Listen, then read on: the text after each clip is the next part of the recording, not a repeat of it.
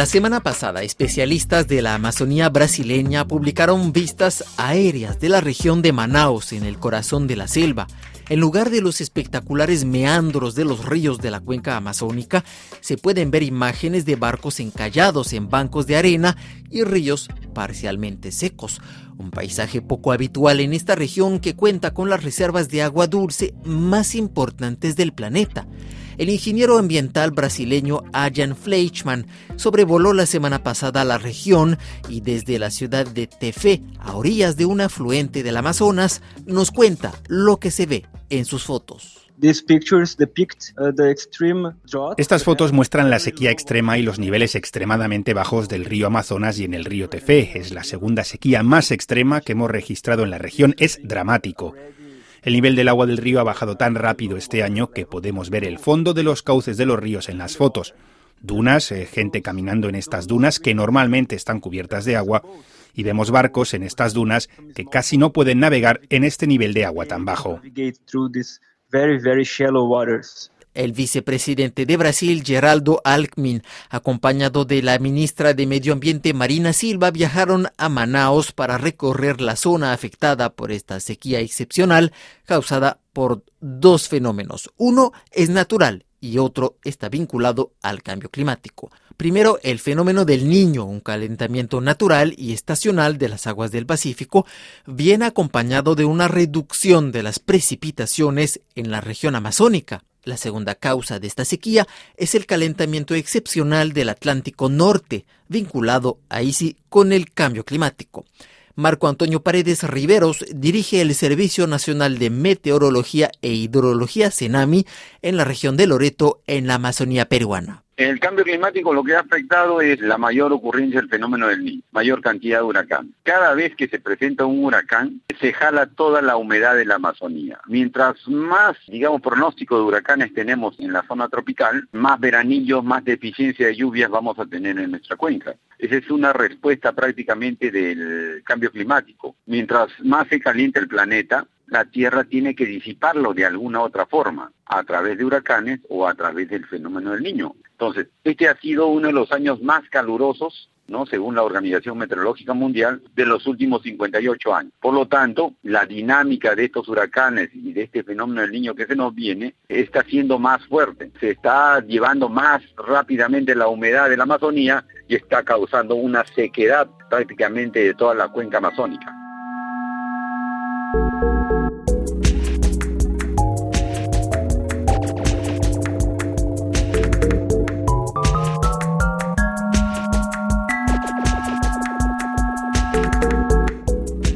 Este año parece ser nuevamente un año de sequía histórica y en, los últimos 15 años ha, habido tres sequías que se han anominado sucesivamente como sequías del siglo y deberían ser eventos, en otras palabras, que tengan una, una recurrencia de una vez por siglo, pero ya han, han ocurrido tres y esto va de camino a ser una otra incluso más, eh, más eh, importante. El investigador Mauricio Mencuccini del Centro de Investigaciones Ecológicas CREAF en Barcelona es especialista del bosque tropical. Mencuccini monitorea en particular el ciclo del agua, la transpiración del bosque tropical que produce su propia lluvia. Le preguntamos cuáles podrían ser los efectos de estas sequías intensas y prolongadas sobre el bosque amazónico. Normalmente los efectos de estos años del niño se prolongan por como mínimo bueno, el primer año y también un segundo año.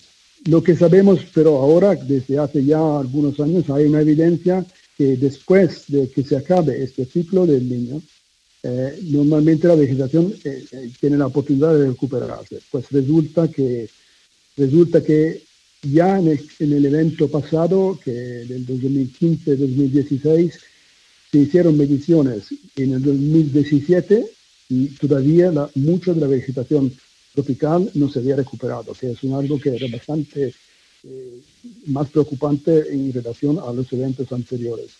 Entonces, esta es la preocupación, que hay un efecto que se, que se produce a más largo plazo. ¿no? La vegetación se encuentra más complicado de recuperarse, incluso en periodos cuando se, ya se ha acabado el niño y la vegetación debería empezar nuevamente a, actuar de sumidero de carbono, eh, pues resulta que no, lo hace por, lo menos por un año.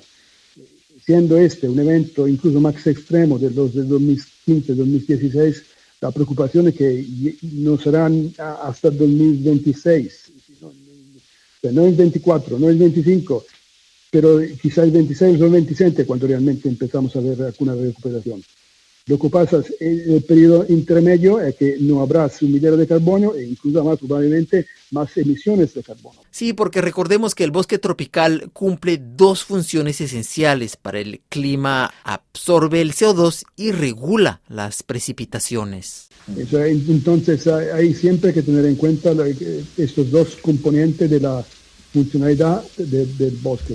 por una parte, tiene esta función esencial de eh, minero de carbono, que es consecuencia directa del hecho que los bosques, de la vegetación en general, con el proceso de fotosíntesis, acumulan carbono en la materia orgánica, en la madera, en las hojas, en la materia orgánica del terreno, etc.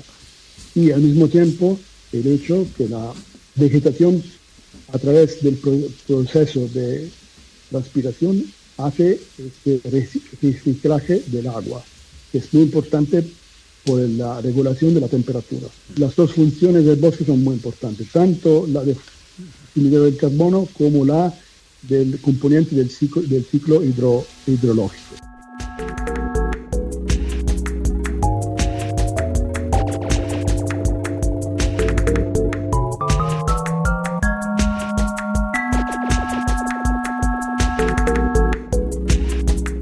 En el bosque tropical y también en las especies acuáticas.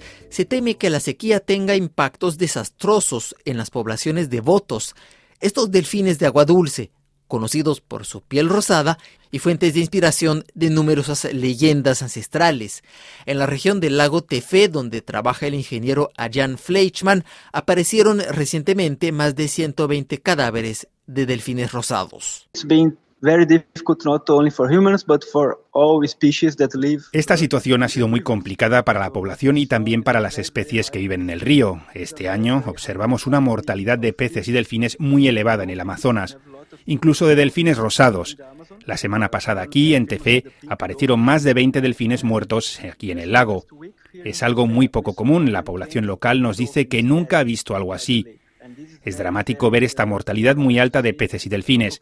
Esto se debe muy probablemente a la temperatura muy elevada de las aguas, en el caso de los delfines, y en el caso de los peces, se debe probablemente a la falta de oxígeno a causa de estas temperaturas elevadas.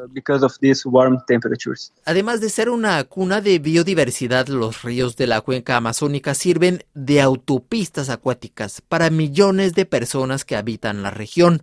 58 municipios fueron colocados en estado de emergencia precisamente porque carecen de agua potable o porque han quedado aislados debido a la dificultad de navegar en ríos medio secos. El científico Ajan Fleischmann lo constata. Primero, para las áreas urbanas como Tefe y las otras ciudades como Guarini, hay cientos de miles de personas que viven aquí y que dependen de los barcos que transportan los bienes en el río Amazonas. Lo que pasa ahora es que los grandes barcos no pueden alcanzar las ciudades. Los precios aumentan y algunos productos ya no se pueden encontrar en los supermercados. Aquí en Tefe, los barcos que traen las cosas tienen que bordar a 8 kilómetros de la ciudad. Para las comunidades que viven al borde de los ríos, ellas quedan completamente aisladas, tienen que caminar dos o tres kilómetros en una playa llena de lodo a veces, y entonces es muy complicado para ellos llegar a la ciudad para comprar alimentos, ir al hospital o a veces llevar a sus hijos a la escuela. El nivel del agua es tan bajo que no pueden navegar a veces, se quedan totalmente aisladas. La sequía también se siente río arriba en la Amazonía peruana, cuenta Marco Antonio Paredes Riveros, director del Servicio Nacional Meteorológico de Loreto. Nosotros en esta temporada estamos entrando a lo conocido como el verano amazónico, un periodo en el cual las precipitaciones disminuyen. Debido al fenómeno del niño, lo que ha ocurrido es que estas precipitaciones ya casi han sido nulas en cabeceras de cuenca. Dentro del tramo más crítico es la última parte, justamente desde la frontera con Brasil hasta la desembocadura del río Napo. El río casi no ha tenido contribuciones, está en niveles críticos entonces eso ya comienza a dificultar la navegación y una serie de trastornos. Algunos pueblos se quedan aislados, no pueden sacar sus productos, no pueden salir. Por el momento no se está grabando porque todavía la parte de cabecera de cuenca de nosotros todavía tiene un poquito de más agua que la parte de abajo. Pero a partir ya del tramo en la frontera sí se vuelve más crítico porque no tiene la contribución río Napo y, del río Putumayo en, que en estos momentos están con niveles muy bajos y eso agrava la situación en parte baja. En Brasil, el gobierno ha decretado medidas de emergencia para atender las necesidades más básicas de la población, medidas que incluyen obras de dragado en los ríos, ayudas económicas para familias pobres y seguros para los pescadores.